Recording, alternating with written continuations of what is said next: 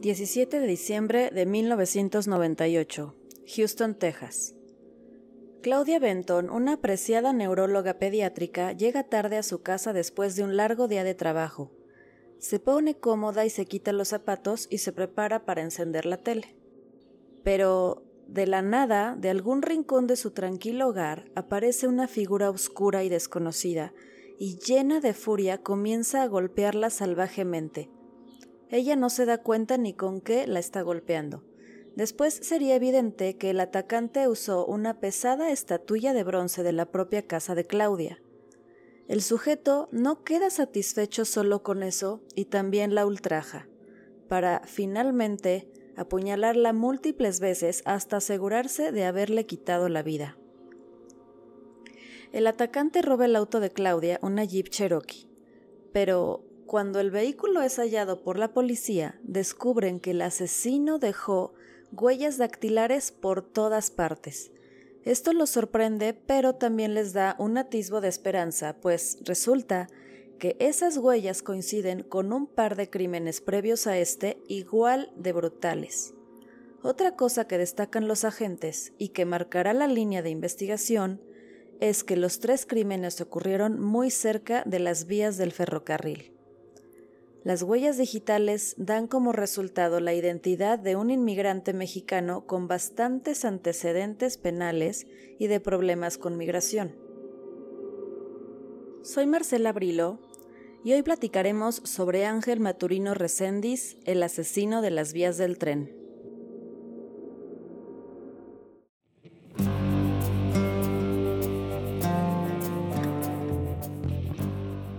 Hola, ¿cómo están? Espero que muy muy bien. Yo súper mega feliz porque nuevamente estoy siendo visitada por un súper invitado que como yo es ultra fan de todo lo que tiene que ver con True Crime y estas hermosas e interesantes cosas. Él es Uli Blanco. Hola, ¿cómo estás Marcela? ¿Cómo estás? Eh, pues muy bien, muy, contento de que platiquemos eh, de ese tema que es muy espeluznante por donde quiera que lo, que lo veamos. Y eh, números más, números menos, pues recordemos que este hombre eh, relacionado con, 15 asesinatos exactamente, 16 confesos, pero que se cree que pudo haber tenido hasta 200 este, asesinatos, lo cual lo convertiría en el asesino en serie más eh, prolífico, lo digo entre comillas, de la historia. Bueno, al menos de México sí. Pues sí. Sí, que ya es. Bueno, que, que, que, para, para nuestras estadísticas ya sería sí. Pues bienvenido, que sea la primera de muchas veces más que estemos aquí charlando sobre estos temas. Muchas gracias.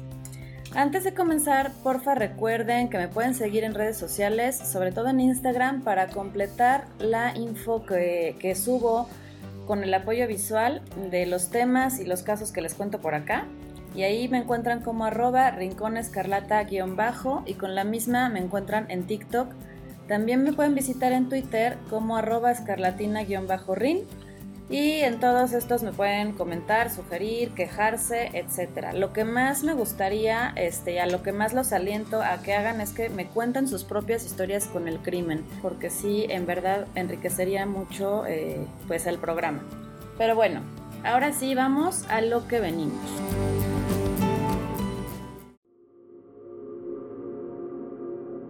Como escuchaban en la intro, platicaremos Uli y yo de este asesino tan icónico, pero lamentablemente para mal, por la muy mala imagen y fama que, dio a los mexicanos que viajan a Estados Unidos. Ciertamente él era un inmigrante que viajaba ilegalmente todo el tiempo a Estados Unidos y nunca pues tuvo nada bueno que hacer allá.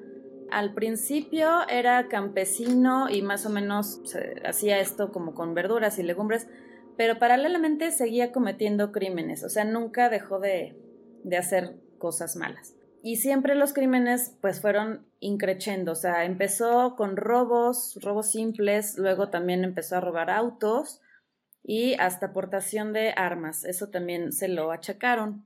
Si revisamos las andanzas de Maturino Recendis y cómo se movía de un país a otro, definitivamente pues queda como el inmigrante asesino al que tanto temen las personas como Trump y sus seguidores. Porque, ¿qué es lo que más les fascina y les encanta a los estadounidenses que tenga que ver con inmigrantes mexicanos o de cualquier parte de Latinoamérica o África o Europa? Pues relacionarlos inmediatamente con que son personas indeseables, malas, que solo llegan a robarles los puestos y pues que van a delinquir, violar y matar, ¿no? la mayoría de los estadounidenses prefiere relacionar a estas personas que van en busca de trabajo con que son personas malas. Pero desgraciadamente este es un caso que más bien no les da la razón, es un caso muy aislado y que desgraciadamente por uno pagan todos. Así que bueno, empecemos ahora sí que por el principio. ¿Quién era Ángel Maturino Reséndiz? Lo que se tiene bien documentado de este hombre es que nació el 1 de agosto de 1959. En algunas otras fuentes dice que en el 60, pero la mayoría eh, dicen que en el 59, en un pequeño lugar que se llama Izúcar de Matamoros, Puebla. Era un niño que casi siempre creció alejado de su madre. Ahora, sobre este tema, o sea, como el, la razón de por qué creció alejado de su madre, no tenemos certeza tal cual. Eh, todo es en base a lo que él ha platicado en entrevistas o los testimonios que dio en, pues, en la cárcel, etc. Pero parece ser que eh, su madre lo maltrataba físicamente bastante seguido, no le tenía nada de paciencia, tanto que a los seis años mejor decidió enviarlo a vivir con un tío hermano de ella. Supuestamente este también lo maltrataba, además de que abusó de él desde los seis años. Esto igual eh, es algo que él dice, otras parece que dice que desde los ocho o algo así, ¿no? Sí, lo que se ha contado es que fue abusado eh, tanto por su familiar como por un vecino desde muy pequeño. También hay otras historias que dicen que su madre lo dejó desde meses de nacido, lo cual es complicado entenderlo. Eh, pero bueno, es parte de toda esta nube gris que existe alrededor de, este asesino. Sí, porque siempre y cuando nos tengamos que atener a lo que él dijo, siempre va a ser pues algo que no, no nos va a quedar como una seguridad de que sea cierto. Total que él, eh, yo tengo la fuente que a partir de los 11 años, haciendo un niñito de 11 años, decide escapar de la casa de su tío y irse a vivir a la calle, en donde empezó a drogarse, inhalando sobre todo solventes y cemento que ahí, eh, digo, hay fuentes que dicen que a los 12 años, eh, lo cierto es que quienes lo vieron irse, dicen que pues lo vieron cruzar la milpa tomar un camión y nunca más volvieron a, a, verlo, ¿no? Eh, la siguiente vez que supieron de él, pues fue ya cuando ahí a finales de los 90, pues se popularizó, dado que pues lo incluyeron en la lista de los 10 más, buscados, en lugar de Osama Bin Laden, ¿no? Además. Ajá, detalle. Bueno, pues a los 16 años él emigra por primera vez a Estados Unidos y a partir de ahí comienza a vagabundear sin que la policía norteamericana realmente pudiera ponerle un límite, aunque a cada rato lo metían a la cárcel y lo arrestaban por ilegal o por robos de autos o lo que sea. Cada vez que salía lo deportaban, pero así como lo deportaban, él se regresaba a Estados Unidos y andaba siempre moviéndose gracias al tren, ¿no? Trepándose al tren. Sus idas y vueltas de México pues se vuelven de lo más constantes desde su adolescencia. Eh, haciendo la cuenta más o menos desde que él empezó a pisar las cárceles de Estados Unidos, se puede sacar una cifra más o menos de 11 años en total que él pasó en cárceles eh, estando en Estados Unidos. Pero gracias a estos arrestos, desde muy temprana edad, o sea, desde que apenas se registró su existencia en Estados Unidos, pues la policía obtuvo sus huellas dactilares. Otros datos que pueden ser de suma importancia para más o menos comprender que no así justificar lo que hizo, pues son algunas cosas que llegó a contar su madre más adelante, así como él mismo, pero bueno, su madre un poco justificándolo. Ella menciona que cuando era un bebé, casi, casi, casi recién nacido, se le cayó y se golpeó la cabeza del lado derecho. Y pasando los años, cuando era adolescente, supuestamente recibió en el mismo lugar de la cabeza un golpe con una pedrada que le lanzó un compañero de escuela, que todo esto a mí me suena difícil de entender porque, para empezar, la mamá pues no lo quería, o sea, obviamente, y dices, ¿por qué lo está justificando ahora, no? Pero bueno, es la mamá. Y otra es como que un compañero de escuela, sí, nunca fue a la escuela, o sea, pero, o sea, es como cosas que, pues, se sacan. Sí, de hecho, él no terminó la primaria, ¿no? La terminó mucho tiempo después. Así que, bueno, ella aseguraba que su hijo padecía una discapacidad mental por estos golpes, eh, que era obviamente una clara razón por la que ella no le tenía nada de paciencia y por eso prefirió irlo a votar con, con cualquier persona. Esto ha salido en muchísimos casos de otro tipo de personas violentas, esto de los golpes en la cabeza desde chicos o aún de grandes también, lo cual marca una gran diferencia en su control de impulsos. Y bueno, esto no lo digo yo, sino que lo dicen multitud de psiquiatras y neurólogos que estudian estos casos, ¿no? Lo cierto es que pasó su infancia sufriendo constantes ultrajes y conviviendo diariamente con adultos violentos. También, según declaraciones de sus propios abogados, se supo que Ángel Maturino padecía esquizofrenia paranoide, pero ellos lo achacan a que fue gracias a estos golpes, cosa que obviamente no es así, pues no es como que si te dan golpes te dé esquizofrenia o este, o sea, no, no es como que una vaya de la mano. Si él tenía esquizofrenia es muy posible o no, pero no tenía nada que ver con los golpes, simplemente se acumularon estas, pues estas situaciones. Se cree que más grande trabajó también en una planta empaquetadora de carne y es probable que eso también lo marcara bastante porque es algo que sí, sí hemos revisado varias historias de asesinos, muchos han trabajado en carnicerías o en rastros y eso hace que si tenías tantitita empatía o tantitita sensibilidad al sufrimiento en seres vivos, pues ahí ya, adiós, se fue. Sí, bueno, y también trabajó en el corte de naranja. Este, mm. la verdad es que fue una persona que se dedicó al campo, básicamente, pero sí es cierto que la mayoría del tiempo se dedicó a ser vagabundo, ¿no?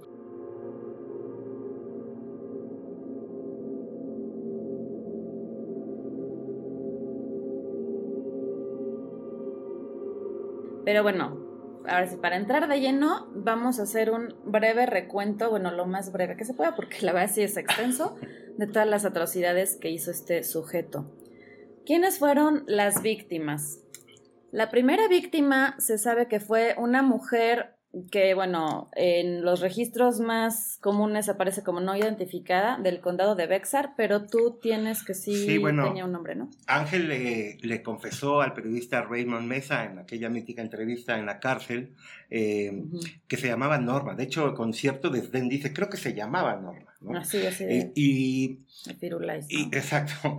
Y lo que dijo es que la llevó a su departamento, le dio, tenía, en ese momento tenía donde vivía, estamos hablando de 1986, eh, le dio desayunar y le dijo que... ¿Ella a él? No, él a ella. y, y, le dijo que él iba a ir a practicar tiro él dice mm. practicar balazos. Sí. Y le dijo ella en ese inter que, que le iba a hacer brujería. Entonces eso lo sacó. Ella le dijo. E, ella le dijo a él. Eso lo sacó de sus cabales y regresando de practicar tiro, le dispara las últimas cuatro balas que le quedan y la mata, ¿no? Después... Eh, Justo mata después al, mar, al novio, o a la pareja. O a la pareja que era un cubano eh, que practicaba la santería. Y que él, es, es, lo que él dice, que la razón de por qué lo mató es porque, o sea, él, él bien justo y bien capaz de discernir en lo bueno y lo malo y quién merecía morir, decide matar al santero. Al santero. Sí, yo tenía justo esto, que él, eh, o sea, como en resumen, lo que te cuentan la mayoría de las fuentes es que él mm, refería que porque ella le faltó el respeto en una práctica de tiro, la mató, pero pues esto de que le faltó el respeto y que, ay, qué casualidad, ay, voy a practicar tiro. O sea, la verdad, a mí no me. En, la misma. en la misma entrevista con Raymond Mesa, eh, eh, Maturino dice que en cuanto ella le dijo que probablemente le iba a hacer brujería, que seguramente es un chiste, yo supongo, claro. Eh, él empezó a ver, dejar de ver todo de colores para ver todo color azul. incluso en la entrevista estamos hablando de principios de 2000, los efectos ponen la pantalla color azul ah, y demás. Algo muy, muy loco, ¿no? De la televisión vamos A echarle acá ganas a, nuestra producción de... Sí, o sea, bueno, esto que me dices es que si ella era indigente y estaban ahí, se conocieron, pues en donde quiera que se hayan conocido, seguramente estaban inhalando sustancias Y seguramente estaban alucinando ambos y cada uno alucinó en su propio viaje. Pero bueno, pues el hecho para mí es que esto de el pretexto, o sea, lo que él dice de que fuimos a practicar tiro, ahí es para mí donde está la clave, en donde él necesitaba como cualquier pretexto para empezar a practicar, a, sentir lo que era matar a una persona. A mí eso me suena... Eh, sí, pero paradójico su al, primer intento. Al cubano, al santero, eh, él también declara que bueno, ese cuerpo nunca fue encontrado, lo partió en tres. Al cubano. Al, cubano, al novio de, Norma, ¿no? Eh, lo partió en tres, y lo tiró en un río, que es solamente un río que va hacia abajo, es lo único que él dijo. Eh, el cuerpo del cubano, del cual no se conoce ni el nombre, de ese sí no se sabe nada, eh, yo creo que ni él lo sabía, eh, nunca se encontró, ¿no? Es uno de los cuerpos que, digamos, el único que nunca, nunca se supo en dónde. Ok. Pues después de eso llega el año 1991, es decir, cinco años después, en donde asesina a un chico, bueno, a un joven de 33 años llamado Michelle Michael, White. Michael White, porque según él era homosexual. O sea, era su razón igual de, de él decidir y juzgar quién merecía vivir y morir. Una vez que Resendiz ya estaba eh, encarcelado dando su declaración de todos los demás crímenes, les dibujó un mapa para que hallaran el cuerpo y fue hasta el 2006, o sea, justo ya una vez el arrestado, que se comprobó que efectivamente Resendiz había asesinado a este hombre golpeándolo con un ladrillo. Y tú tienes esto del, de que mandó la nota, ¿no? Sí, bueno, al mismo Raymond Mesa, eh, después de que se escribieran por tres, tres años, eh, Raymond había pedido la entrevista, no se la habían negado, eh, pero se empezaron a cartear, él enseñó las cartas, y en, y en, una de esas cartas le envió un recorte de periódico de un asesinato de una persona gay, con una nota donde decía que los homosexuales eran lo peor que le podía existir al mundo y que por eso había que matarlos.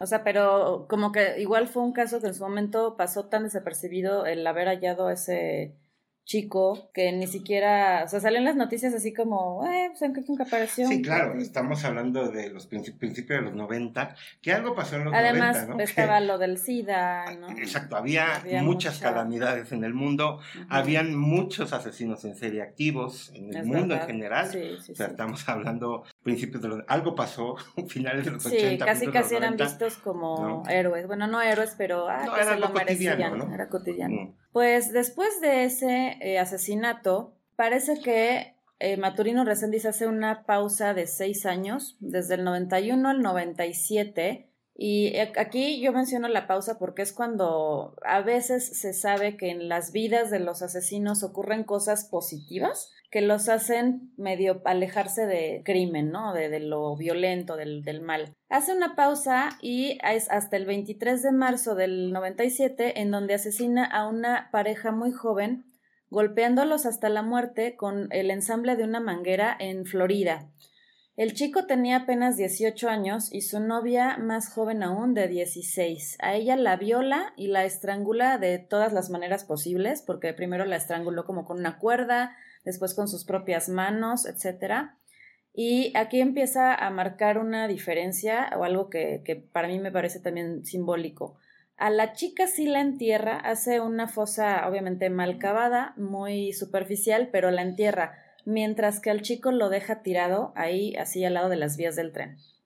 Aquí podríamos decir que es cuando encuentra, no tal cual su modus operandi, pero al menos el método que era andarse transportando en el tren y esto de matar siempre alrededor de las vías, ¿no? O sea, fuera en el estado que fuera, en la ciudad que fuera, pero siempre que fuera alrededor de las vías.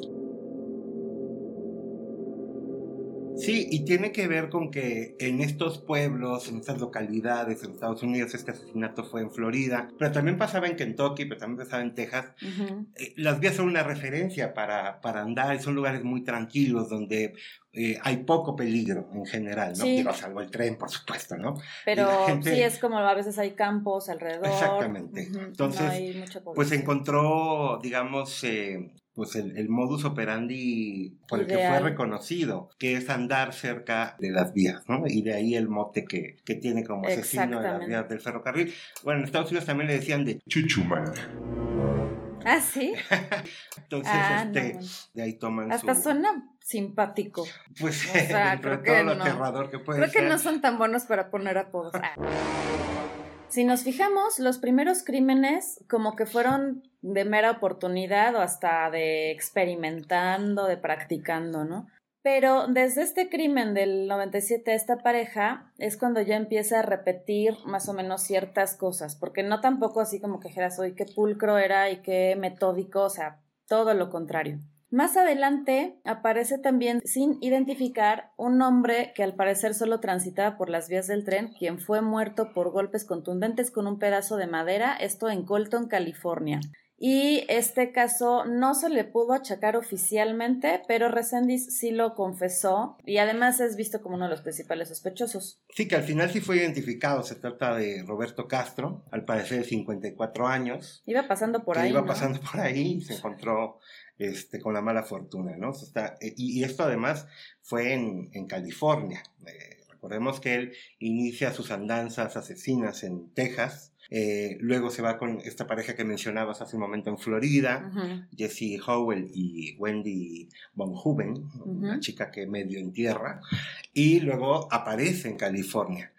ahí es cuando él empieza a viajar de polizón en, estos trenes de carga. Y sí, literal, donde se paraba el tren, eh, él se bajaba y veía este, qué podía robar. Y fue cuando empieza como lo que mencionabas, de empezar a ver y así como a ver qué había por ahí de interesante y qué, por qué se metía y todo. Sí, por supuesto, porque lo que hacía era por supuesto, no se metía a una, a una casa donde habían seis hombres fuertes, sino donde, habían mujeres vulnerables, eh, solas, eh, o parejas alejadas de la población principal, ¿no? Como en el caso de los Sydney. Eh, de quienes ya hablaremos en un momento. En un momento más, sí. en agosto del mismo año, del 97, ocurre algo trascendente, pues nuevamente ataca a una pareja, ahí todavía estamos en la etapa donde él andaba en la calle, o sea, donde mataba en exteriores, y eh, asesina en este caso al joven Christopher Mayer y a su novia Holly Dawn Pendleton, de quien, quien se volvió muy importante después. Ellos eran estudiantes universitarios de Kentucky. Resendiz les aparece igual de la nada. Eh, él estaba ahí como al acecho escondido y cuando los aborda les indica que se tiren al piso para que los pueda amarrar. Todo esto obviamente de un modo sumamente agresivo, muy amenazante. Y ellos pues suplicando por su vida, con toda el trauma y el agobio y el shock que podrían tener, hacen lo que él les dice, pero apenas él consigue que se tiren y los amarra, lo primero que hace es conseguir una piedra de 23 kilos que había cerca, o sea, nuevamente vemos que no, no iba preparado con ningún tipo de arma, consigue esta piedra y se la suelta en la cabeza a Christopher, matándolo al instante. Y delante, pues de la mirada en shock de su, de su novia Holly. A ella procedió también a violarla y golpearla brutalmente, no con la piedra, sino, bueno, pues como con lo que pudo, con sus puños o algo así. La golpeó tanto que parece que, como me decías, se le zafó un ojo y él pensó que ya era el cerebro y la dejó muerta. Bueno, él creyó que la, la había dejado muerta. Pero, pero, pero, Afortunadamente y desafortunadamente para él, ella sobrevivió mencionando que apenas y llegó a sentir los golpes y la violación, aunque haya sido tan brutal, porque una vez que ella había visto cómo había muerto su novio, eso la dejó así ya como en shock, inconsciente, como en casi en coma, ya no entendió ni qué le pasaba. Por un lado, pues, o sea, se me hace muy fuerte, porque dices, ¿por qué razón? O sea, el que estés en shock por lo que acabas de ver, pues sí, o sea, se me hace, no sé qué está peor. Christopher, Christopher Mayer era un muchacho de 21 años, era deportista, alto. Eh, recordemos que Ángel Maturino medía menos de unos 60, una cosa así, era, era muy bajito. Él podría haber enfrentado con cierta facilidad Ángel Maturino. Él desapareció, según declaraciones de Holly Dunn, eh, con un arma punzocortante, pero no sabe si era un desarmador, si era un picayelos, pero, pero era algo, digamos, que, que podía lastimarlos.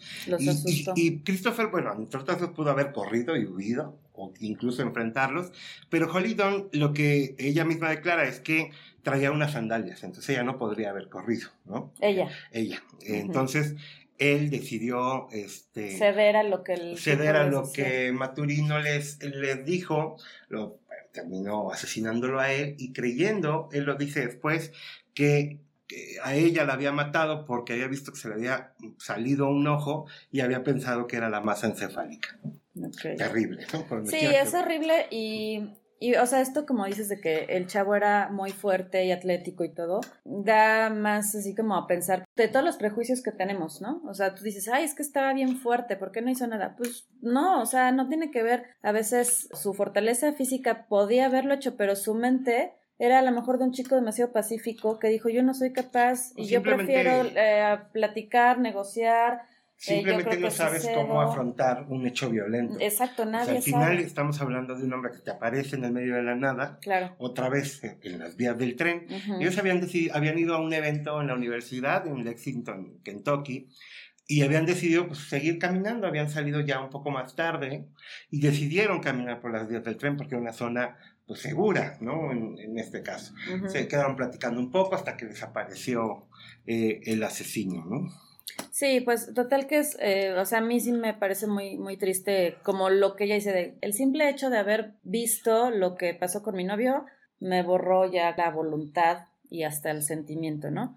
Pero bueno, afortunadamente ella, como les decía, logra sobrevivir y es gracias a su valioso testimonio que se obtiene la mayor cantidad de información sobre el asesino y sobre todo su aspecto físico, lo cual no era nada llamativo ni peculiar, Sí menciona, por ejemplo, que tenía una cicatriz en, el, en un dedo, en, los, en el brazo y en el cuello, que tenía varias cicatrices. Y lo más llamativo en este caso es que le ve un tatuaje en el brazo izquierdo. Bueno, era un par de tatuajes. Uno era de una serpiente, así como en el antebrazo, y otro era una flor, como una rosa roja, en la mano. Ambos tatuajes, si se analizan de modo simbólico llama bastante la atención porque se oponían, ¿no? Los símbolos, lo que podría representar cada uno. Mientras que la serpiente, por un lado, es como un elemento de poder, de, de agresividad, de amenaza. La flor, por su parte, pues es así algo opuesto, es relacionado a lo femenino, a la familia, a la madre. Entonces, bueno, pues es algo llamativo también que puede arrojarnos sobre su psique. Holly ha dado después varias entrevistas a documentales, a canales de investigación como el Investigation Discovery eh, y también lo más importante es que eh, crea una fundación para ayudar a víctimas que sufrieron lo mismo que ella, se llama The House of Holly, me parece. Entonces, bueno, pues ese es eh, como algo que ya da luz sobre todo lo que estaba ocurriendo con el asesino de las vías del tren.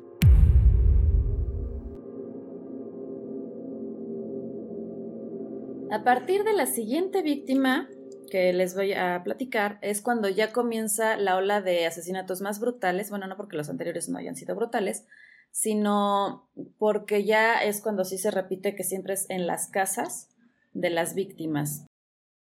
El primero de este tipo sería en, mil, en octubre de 1998 a una pobre anciana de, yo tengo de 87 años, otras fuentes dicen que de 81, llamada Leafy Mason.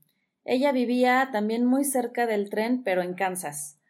Resendiz irrumpe en su hogar rompiendo la ventana y la ataca con una plancha antigua de estas de hierro como de las abuelitas, que yo creo muchas personas han visto, que sí son pesadísimas. Entonces, bueno, agarra esa plancha y con eso la muele a golpes a la, a la anciana. Espero que no haya sufrido mucho, porque pues la verdad sí me da mucha tristeza. Porque como vemos y aquí repite, ¿no? Usaba armas de oportunidad, o sea, lo que tenía a la mano y pues fue esta plancha.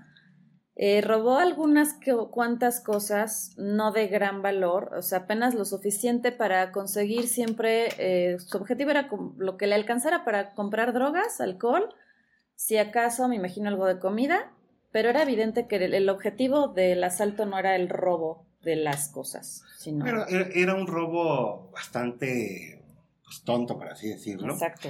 Porque además aquí vemos este cambio en, la forma de atacar de, Maturino. Él, eh, para empezar, ya entra a las casas, esta es la primera vez que entra a una casa, pero además pasa algo, que se queda mucho tiempo en las casas. Era, era muy malo, dejaba huellas por todos lados, pero además comía y bebía en las casas. Entonces, había veces que incluso dejaba el dinero dinero a la vista y no se lo llevaba, simplemente había una cierta satisfacción de haber entrado a una casa, haber comido, bebido y entonces se regresaba a las vías y se iba del lugar o robaba los coches como veremos después. Exacto. Y por ejemplo, más o menos en esta misma época, ahorita mencionábamos previo a, empezar a grabar, que este, según, este siguiente asesinato no se le achaca, bueno, sí se le achaca más bien pero no se le asigna ya oficialmente.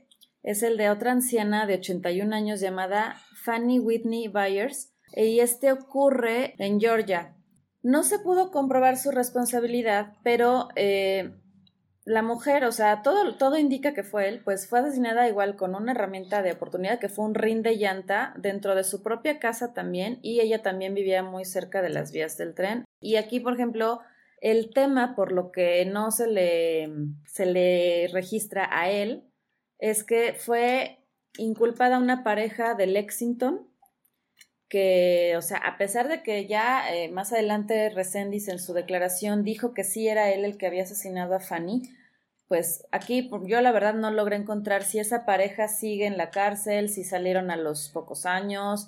Además, bueno, sabemos que en Hollywood eh, más bien que en Estados Unidos la justicia, aunque Hollywood nos lo pinte como lo máximo, el paraíso de la justicia, no es así.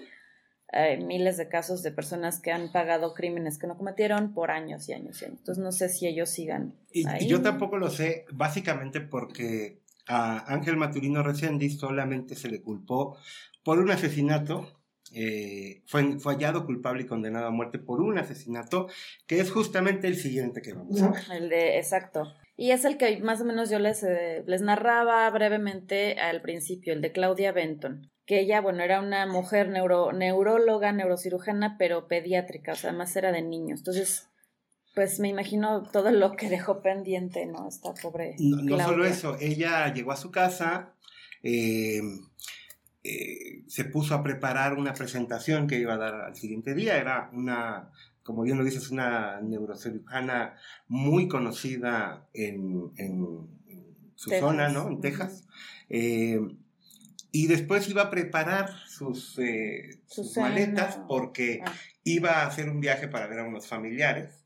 Eh, sus demás familiares habían salido y ella se quedó lista para ver la televisión. Hay quien dice que se quedó dormida y aquí Ángel Matrino Reséndiz no tuvo que hacer nada, la puerta estaba abierta. Algo muy común en, los, 90 en Estados Unidos era que pues tú dejabas la puerta abierta sin seguro, ¿no? Sí, no, eh, y pues él solamente tuvo que girar la perilla, entrar, eh, ocultarse eh, y, después encontrarse con Claudia, con Claudia Benton, a, la que le propinó 19 golpes con una estatua y después la... La violó y luego la apuñaló. Él dice que no recuerda en qué orden fueron las cosas, lo cual es relevante, ¿no? Sí. Este, pero la violó y la navajeó según sus propias Sí, sí la, la apuñaló porque como que de eso murió finalmente desangrada.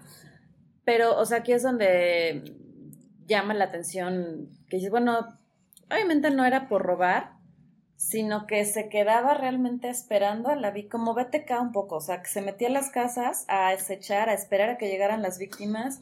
O sea, tenía que haber una persona que matar. Era, era, él se sentía y se, llamaba a sí mismo como un tipo de justiciero, porque él después, sin conocer, yo no entiendo cómo, porque no los conocía, eh, después dijo que merecían morir, incluso pidió disculpas a las familias eh, por el dolor que les había hecho, pero dijo que no se arrepentía de los asesinatos, que ellos siempre querían morir. Que lo que le dolía era el dolor que le había causado a los familiares. Y, entonces, pero además era un asesino que sentía cierta culpa. Estos asesinatos ya en casa, después de haberlos masacrado, tomaba una sábana de una cama, la más cercana, y, los, tapaba. Y eso siempre implica como que te sientes medio culpable. Bueno, se sienten los asesinos medio culpables. Medio culpables, exactamente. Por, lo que acaban de hacer pues es muy complejo. O sea, la verdad es que por eso analizar casos de, de asesinos es siempre tan apasionante. Del modo que lo quiere ver. Porque realmente uno trata de decir, ah, es que esto, ah, Claro, lo maltrataban, pero no, la verdad es que es muy complicado analizar por qué sí sienten culpa con ciertas cosas y por qué no con otras y por qué de repente dicen que sí aceptan que ellos lo hicieron, de repente otra vez le cambian la jugada a la policía y se echan para atrás, dicen que siempre no. Es, la verdad es muy complicado. Y este tipo también en su momento fue de esos asesinos que empezaron a, a destacar o a, o a desmarcarse de esa errónea percepción que se tiene de ellos de que los psicópatas son súper inteligentes y súper preparados y metódicos. O sea, es este tipo decía, soy todo lo contrario. O sea, no soy metódico, no me preparo, no soy inteligente, o sea, no importa nada, solo pues, estaba furioso con lo que esas personas representaban para él, ¿no? Y, y a partir de este asesinato, de la doctora Benton, pues empieza verdadero momentum, por así decirlo, como asesino en serie, es cuando empieza a salir en todos los medios, porque recordemos que con el asesinato de Leafy Mason, pues ya empezó a entrar a las casas, empezó a dejar huellas, era muy poco pulcro, por así decirlo. Eh, en el caso de la doctora Benton se roba su jeep, eh, el cual deja lleno de, de, huellas, huellas digitales y es cuando lo logran identificar. Y yo creo que a partir de diciembre del 98 hasta el verano del 99, que es cuando finalmente se entrega, es el momento, es el momento donde se empieza a descontrolar, por así decirlo. Y hacer eh, cosas hasta el mismo día. Exactamente. Porque aquí vemos que en mayo del 99, después de Claudia Bentón, es cuando entra a la casa de una pareja de religiosos. Bueno, él era pastor y su esposa, él, en Texas también. Norman J. Sirnick, de 46 años, y su esposa Karen Sirnick, de 47 lo mismo, o sea, era una casa muy cercana a las vías del tren, ellos estaban pues solitarios, alrededor no había otros vecinos. Em, de ahí él parece que los mata igual a golpes, o sea, los muele a golpes a ambos, eh, y también ahí sí él logra robar eh, su auto, escapándose a San Antonio, donde nuevamente lo deja ahí abandonado, igual con todas las huellas del mundo, y pues obviamente esto no, no le preocupaba todavía, aunque ya empezaba a salir en medios, él todavía no ubicaba que ya estaba siendo buscado. Entonces él seguía sin borrar huellas, sin preocuparse absolutamente por nada. Cabe mencionar que una vez que la policía logró conectar ya estos crímenes, porque bueno, el de Claudia Benton marca con las huellas dactilares los dos anteriores, más el de Claudia, más este nuevo de la pareja Sirnik, es cuando ya dicen, no, pues este es el mismo asesino, vamos a... Además tenían las huellas y tenían su foto y todo, entonces, o sea, era muy fácil realmente, este, pues ubicarlo, bueno, dar con él. Pero bueno, él se movía de ciudad en ciudad, entonces eso lo hacía complicado y lo ponen en la lista de los 10 más buscados del FBI y hasta llegan a ofrecer una recompensa de 125 mil dólares. Después de esto, él asesina a Noemí Domínguez, una maestra de primaria que apenas tenía 26 años, y eh, lo mismo entra a su departamento, la golpea con una piqueta de, estas de albañilería hasta la muerte. No, y aquí es muy importante decir que estos asesinatos, los últimos eh, que vienen junto con los demás, se pudieron haber evitado porque dos días antes de haber asesinado a la ah. maestra Noemí Domínguez, fue detenido por la policía de inmigración, fue llevado a una estación de migración. Eh, y después de pasar sus huellas digitales no encontraron ninguna orden de arresto, a pesar de que en la propia ventana de la oficina de la estación de migración estaba su foto como sí, de se busca, se busca, ¿no? Y ni así dieron con Y ni así dieron con él. Fue deportado, mandado a México. Y una vez más, así como pasó la línea, regresó a Estados Unidos y dos días después asesinó a la profesora Domínguez. Pues o sea, ya estaba aquí completamente descontrolado. Además, yo creo que eso le dio más valor, ¿no? me tuvieron y no me agarraron, o sea, qué imbéciles son.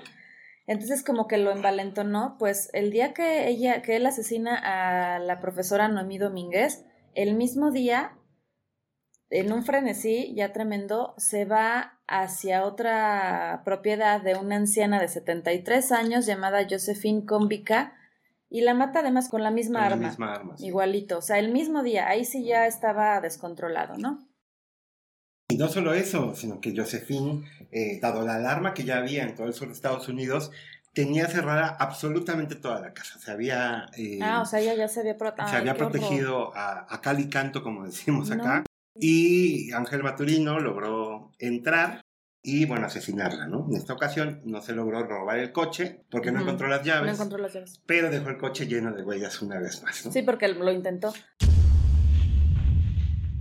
Pero qué, qué frustrante, ¿no? O sea, la pobre mujer sabía del peligro, se trató de proteger y... Ahora, también ese día, eh, el coche de la, de la profesora Noemí, que era un Civic blanco, lo dejó muy cerca del puente fronterizo en el condado de Del Río, en Texas, lo cual hizo pensar a las autoridades que se había pasado para México, un país donde pues, no, era, no era seguido, o sea, nunca, nunca hubo una orden de detención para Ángel Maturino en México, no había cometido ningún asesinato, al menos que se sepa, aunque también eh, lo, lo, intentaron relacionar con las muertas de Juárez, ¿no? Sí, eso lo tengo ahí presente porque por todo el movimiento que él anduvo haciendo, puede ser que hasta en Canadá haya llegado a matar personas, porque llegó a estar en Canadá. Entonces, no se sabe. O sea, sí, sí son muchas cosas que, que se quedan ahí como un misterio de lo que realmente pudo hacer este sujeto.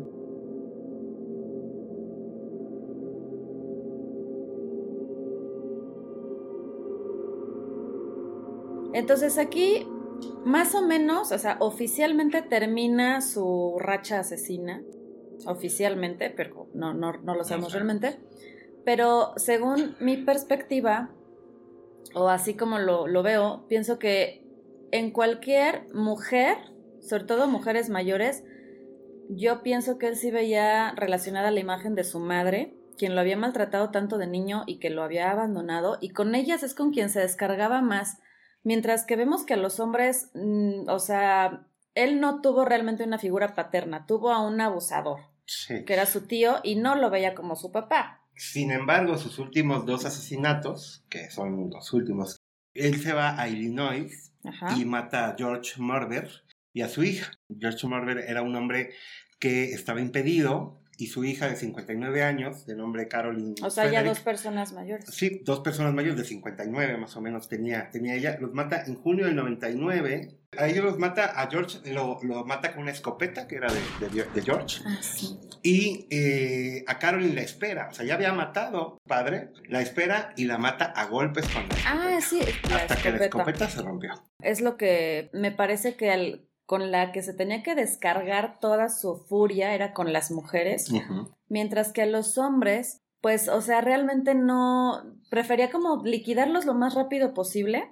Que como fue el caso de Christopher Mayer, ¿no? También. la piedra. Exacto. Este, y se toma más dedicación. Con la chava. Con, Holly, que, Totalmente. sobrevive, y también con la pareja anterior, en el caso de Wendy. O sea, a eh, ella, siempre le, le, toca lo peor, la, las estrangula, las golpea, las apuñala, las viola.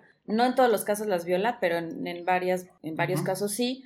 Pero a los hombres es como, a ver, te quiero liquidar, escopetazo, piedra, este, cuando, cuando tiene que atacar a un hombre, porque normalmente lo que vimos con el caso prefería de irse de puras, la maestra Noemí, puras mujeres eh, solas, o, Josephine, o la Claudia Benton, o, Leafy Mason, pues prefería que fueran mujeres. Mujeres solas. Sí, o sea que ahí es donde generalmente estos asesinos que pasan estas adversidades de niños, con quien más guardan resentimiento y odio es no tanto al abusador, sino a la persona que les permitió o que los dejó en esa em, vulnerabilidad a manos del abusador, que son sus madres. Y el abusador, como que no, es como si los abusadores de estos hombres no perdieran ese rango de jerarquía y entonces lo único que quieren ellos ya al final de sus vidas es convertirse ellos en los abusadores, en los victimarios. Que es paradigmático porque en el caso de Ángel Maturino eh, cuentan sus excompañeros de la primaria cuando, cuando asistió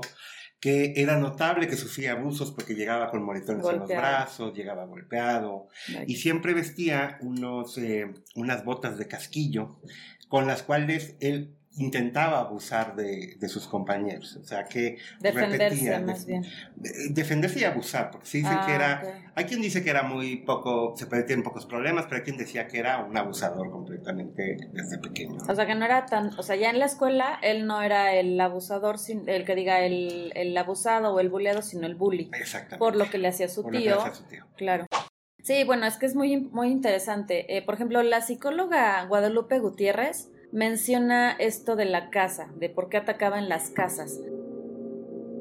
La casa es para la mayoría de, nosotros como el símbolo principal de nuestro lugar seguro, es nuestra base, nuestro refugio, cosa que él nunca tuvo ni en México y mucho menos en Estados Unidos. Entonces, ¿por qué no simplemente él entraba, robaba lo que quisiera este, y ya? No, o sea, como mencionamos, se quedaba, esperaba, quedaba todavía después de que ya los había matado. Entonces era este odio contra las personas que sí habían logrado lo que él nunca pudo tener, ¿no? Este símbolo que podría representar para él el, allanar y, violar la seguridad y la, la privacidad de las personas en sus propios hogares.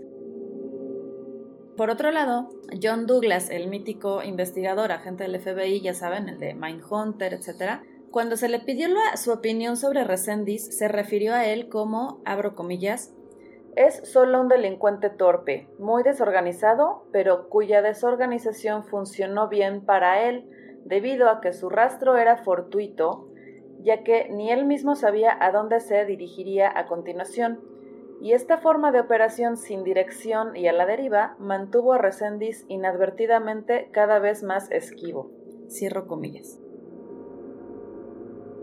En pocas palabras, su torpeza y su poca organización casi casi lo ayudaron a ser más inadvertido para la policía. Lo que, lo que pasa es que no se sabe quién era más torpe, si Ángel Maturino o la policía, porque la verdad tenemos a que ya lo detuvieron en pleno momento álgido del tema. Y que hasta lo tenían en la foto ahí. Y lo tenían en una foto enfrente y aún así no correlacionaron que, eh, bueno, los, agentes de migración dicen que falló el sistema y como siempre vemos, el fallo más grande del sistema tiene que ver con los humanos, ¿no? Ellos simplemente tenían que levantar la cara, ya lo tenían en la estación y decidieron deportarlo. Sí, y yo creo que sí fue muy, muy significativo ese momento para que él después se soltara tan, tan como bestia así a matar a las otras dos mujeres. Ahora, también, también es importante que estamos hablando de 1999 pues ahorita vivimos con el internet por todos lados. Sí, en el celular. Eh, además, también en Estados Unidos pasa lo que hoy sigue pasando en México, que es que las bases de datos de la policía con migración, pero con la policía este, la Guardia Nacional de Estados Unidos, pues no estaban interconectados, ¿no? No es como en las películas que eh, metes una huella y te sale que robó en Irán, ¿no? este, como, como sí sucede ahora, eh, en ese momento no, no, no pasó, ¿no? Pues la cacería de este asesino seguía su curso y ya se estaban movilizando todo tipo de departamentos de policía y de investigación. Y así es como por fin descubren que durante todos esos años y mientras él cometía todos esos crímenes, había tenido tiempo para casarse, tener eh, hasta una hija. Esto, como decimos, no sabemos exactamente si fue desde su adolescencia, así en el momento exacto en el que él emigró, o más bien yo soy de la creencia que fue durante sus idas y venidas. Se casa con una mujer llamada Julieta Domínguez Reyes y con ella engendran a una pequeña hija. Eh, es precisamente Julieta quien ya cuando se sabe de que está la investigación en torno a su esposo, decide ayudar a la policía, también porque estaba esto de la recompensa, entonces parece que se ganó parte de la recompensa de ah, gracias. la hermana. La hermana se quedó, le dieron 80 Bueno, es que sí era, era, era este, pues era justo, ¿no? O sea, si ellos habían dicho que pues iban a dar una recompensa, era lo mínimo que podían hacer, que ni siquiera la dieron completa. Pero Exacto. Pero lo que hace Julieta es que ella primero empieza a recibir eh, muchas joyas, así que le mandaba a Maturino Resendiz así de regalo, ¿no? Como ah, Uli me estaba mencionando ahorita que parece que las primeras joyas que ella recibió sí las llegó a vender, que es pues muy posible porque dice, ah, pues me cayó una lanita, lo vendo, ok. Pero aún así se había quedado con 93 piezas, que sí es muchísimo, ¿no? Sí. Y esas sí decide ella entregarlas al FBI, devolverlas, y ahí es cuando el FBI empieza como a llamar a todas las víctimas de las, más bien a las familiares de las víctimas y efectivamente cotejan que sí, que sí, eran propiedades de sus familiares.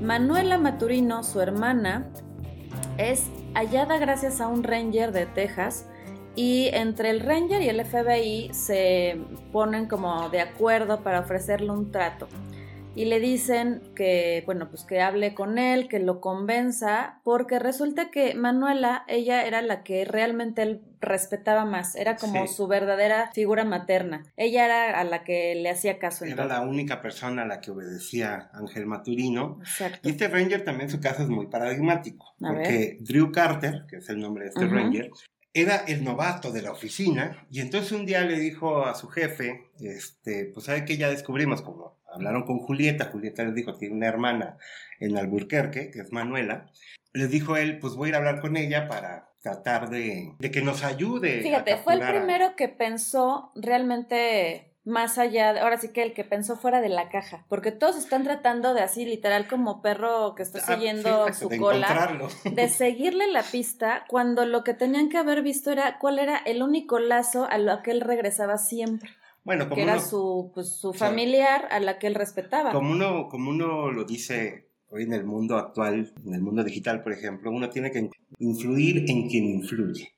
Y entonces eso fue lo que hizo él en 1999. O sea, y aparte siendo novato. O sea, cuando toda la bola de perfiladores y agentes del FBI y todo, y no sabían Lo mejor de todo es que se rieron. Dijeron, ay, sí, sí, sí, ve, a ver si te hacen caso. y pues resulta que Manuela, una mujer que sobre todo temía que su hermano fuera a matar a alguien más o que lo mataran, porque dada la recompensa, había miles de cazarrecompensas. Claro.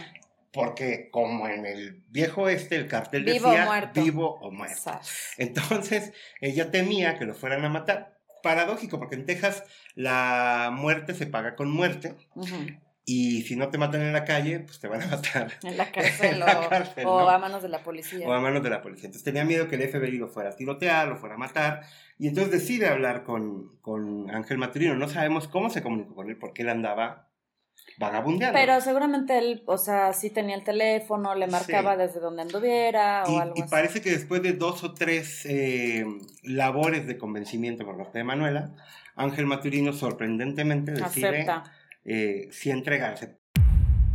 También tiene que ver que le ofrecieron cosas que, como siempre, ah, eh, le decían, es que le vamos a ofrecer un juicio justo, lo cual, bueno, no tendría que ser como No tendría que ser un ofrecimiento, un gran, que ser una garantía. Exacto, pues es, de base, ¿no? Eh, le ofrecían como que lo podía visitar cuando ella quisiera, que iba a tener como una vida muy cómoda, casi casi dentro de la cárcel, de lo cual pues la justicia en Texas se rió así tres días de eso, porque obviamente una cosa es lo que ellos puedan sugerir o, ofrecer con tal de conseguir eh, la confesión o simplemente que se entregue y otra cosa, bueno, pues ya durante el juicio lo que, lo que hay el jurado y lo que decide el jurado, ¿no?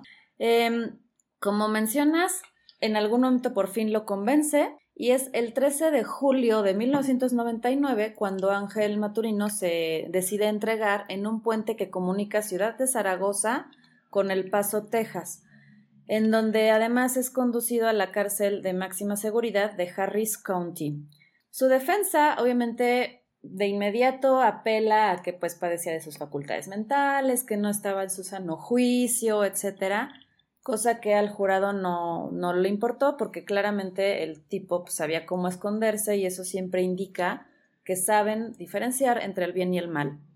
Cuando Ángel se entera de que su apelación de, que insanidad mental, etcétera, es rechazada y que sí es imputable totalmente, pues dice como una de las primeras frases así de loco, ¿no? No creo en la muerte. Sé que el cuerpo se va a desperdiciar, pero yo como persona soy eterno y voy a estar vivo para siempre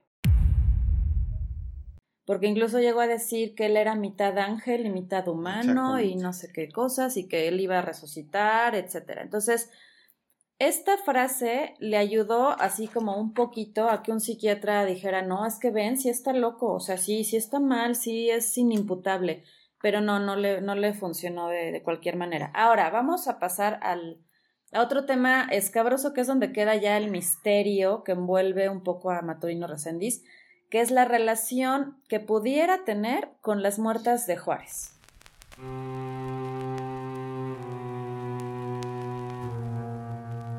Que bueno, eso es así otro tema totalmente... Es de verdad muy complicado de, no de investigar, porque por ejemplo, tengo muy presente que estos chicos de leyendas legendarias, que son precisamente de Ciudad Juárez, pues cuando empezaron su programa fue de los primeros programas que quisieron sacar y divulgar, ¿no? Porque obviamente era como algo muy drástico. Pero dice que cuando como que ya juntaron todo lo que investigaron, decidieron no sacarlo porque prefieren conservar la vida. O sea, que básicamente te das cuenta que es muy, muy, muy turbio, demasiado eh, riesgoso sacar a la luz cualquier cosa que encuentres. la, este relación de Ángel Maturino con, con, las muertes de Juárez tiene muy poco, muy poco rigor, por así decir. Es meramente circunstancial. Lo que dicen es que muchas de las mujeres asesinadas de Ciudad Juárez aparecían cerca de algunas vías del ferrocarril, pero recordemos que él no es que viviera cerca del ferrocarril, es que en Estados Unidos lo utilizaba porque era la forma pues gratuita de poderse mover de un lado a otro y de más o menos vivir, porque pues si viajas de California a Texas, pues te echas muchísimas horas en un tren de carga, por ejemplo, y él pues prácticamente vivía, eh, vivía por ahí. Entonces esta relación se da porque en esa misma época pues había algunas mujeres que aparecían cerca de... Que algunas son miles, o sea, literal, eh, yo sé que suena irreal, las personas que no son de México y que no tengan tan presente el, el tema, suena irreal, suena ridículo, suena así absurdo, lo, como lo quieran ver. Pero si no me creen, nada más métanse tantito a leer cualquier artículo de que haya investigado lo de las muertas de Juárez. Se contabilizaron aproximadamente 2.400 mujeres asesinadas en Juárez, sobre todo en esta década de los 90 y parte de los 2000. Entonces, es realmente imposible poder dar con un solo responsable, ni siquiera con varios responsables. Seguramente fueron varios responsables.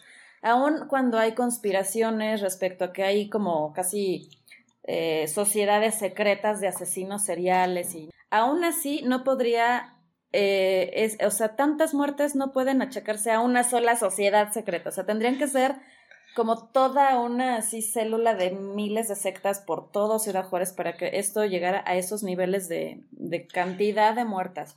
Entonces, también puede ser que se haya dado una situación de copycats o de hombres también así como el que iban de paso, que no tenían ni oficio ni beneficio y que decían, eh, pues mira, aquí están matando y nadie las nadie los atrapa, nadie investiga, pues yo también voy a aprovechar de sacar mis peores instintos con esto y voy a, ver qué hago. Y, y, no sé, creo que fue algo que se dio así como una, una revoltura de muchas situaciones. Por supuesto todo es posible, porque además, eh, pues Ángel Maturino estaba en esa zona, pero, pero más bien creo que las, las, las, autoridades aprovecharon que había alguien famoso para empezar a achacar esto. Porque eh, es cierto que eh, durante todo el tema de las muertas de Juárez, pues las autoridades este, presentaban a un asesino, al otro día habían nuevas apariciones de cuerpos, y entonces luego presentaban a otro asesino y a otro y a otro, porque la labor de investigación de las autoridades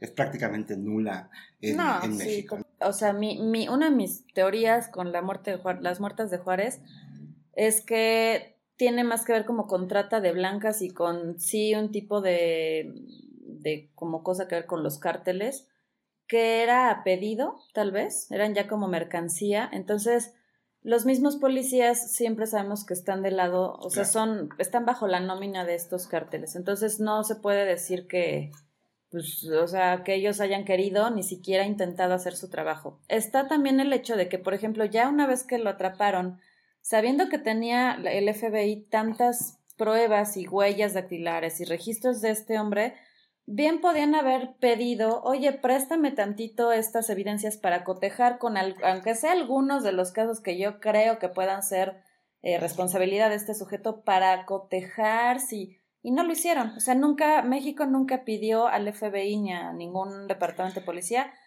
algo de colaboración, o sea, ni siquiera lo pidieron. Entonces, y mira que tuvieron tiempo, porque Ángel Maturino estuvo siete años en la y cárcel. Y yo creo que disposición había, ¿no? O sea, no creo que los gringos no hubieran querido... Sí, eh, todo, todo apunta más a una ocurrencia, eh, apunta más a, a, querer resolver el caso eh, con alguien famoso en ese sí, momento. Como porque, pasó con Henry Lee Lucas. Porque, porque Ángel Marturino se hizo famoso, como platicaba. Sí, muchísimo. ¿no? Eh, al final, te digo, estuvo siete años en la cárcel. Y, al final vendía mechones de pelo porque se dio cuenta que los souvenirs eran una fuente de negocio. Empezó a vender eh, mechones de su pelo, hay, hay, gente que se los compraba y empezó a hacer cierto dinerito hasta que la, eh, la policía de Texas se, dio cuenta. Se, dio cuenta y lo negó. De hecho, al periodista, periodista perdón, Raymond Mesa le mandó un mechón de pelo como diciendo gracias por tu, por tu ayuda. Con esto te puedes, Con eso te puedes comprar un coche. Este, era un tipo, este, pues que al final... Narcisista, Muy narcisista, pero al final eh, si bien siempre los asesinos seriales son medios mesiánicos, ¿no?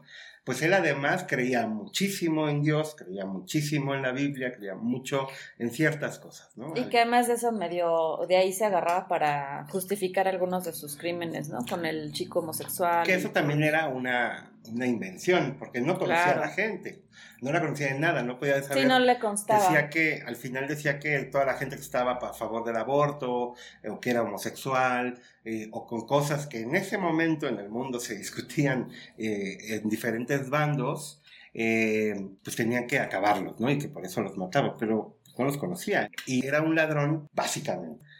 Además, o sea, es muy curioso que tú primero haces cosas sin ninguna razón de ser, que tú mismo no entiendes por qué las estás haciendo, entras a la cárcel, te conviertes al cristianismo, ay, mira, de repente ya le encontré la razón de por qué hice lo que hacía. Resulta que siempre he sido un fiel soldado de Dios y por eso, antes de saber que era un soldado de Dios, yo hice su, sus tareas. Sí, lo hice de forma inconsciente.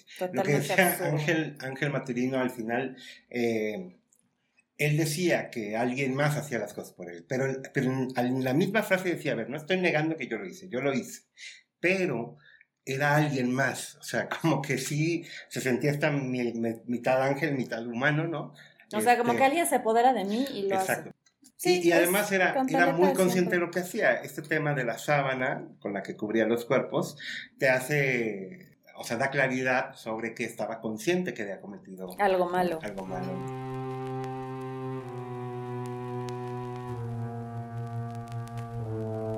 Pues vamos a sus últimas palabras el día de su ejecución y ahí cambia bastante como su, su concepto. Dice, abro comillas, quiero preguntarte si es que está en tu corazón el perdonarme. No tienes que hacerlo. Sé que dejé al diablo gobernar mi vida. Solo pido tu perdón y pido a Dios me perdone por dejar que el diablo me confundiera. Le agradezco a Dios por tenerme paciencia, pues no tenía derecho a causarte dolor no merecías eso, yo merezco lo que tengo. O sea que, cierro comillas, finalmente todo lo que decía que él sí era el soldado de Dios, etcétera, de repente ya no, eh, como que sienta cabeza y dice estas palabras que suenan hasta como a lo mejor a algunas de las familiares hasta les sirvió de bálsamo, de decir, ay, pues sí, sí se nota arrepentido, ¿no?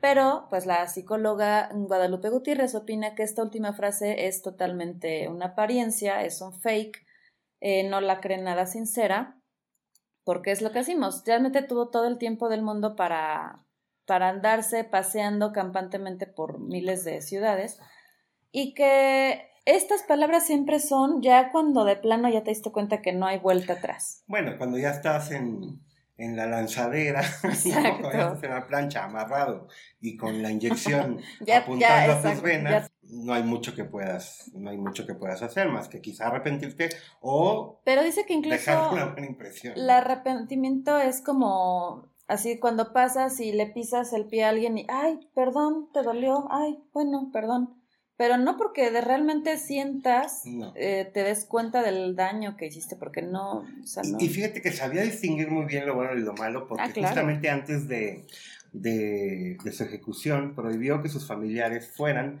pero sí sus amistades. Dijo, hay unas amistades que quieren estar y está bien que estén, pero mi familia no.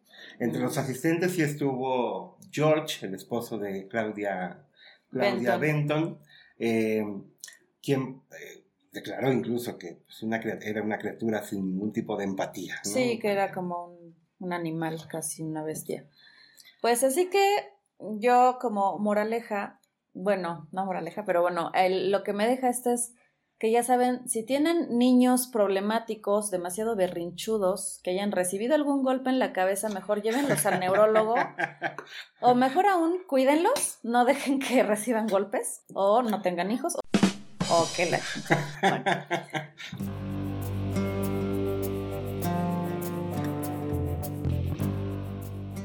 Y les quiero hacer también ya por último una recomendación que no es tal cual, bueno, sobre Maturino Resendiz, más bien es otro asesino, pero tiene algo más o menos en común. Y este es el asesino coreano, la serie se llama El asesino del impermeable.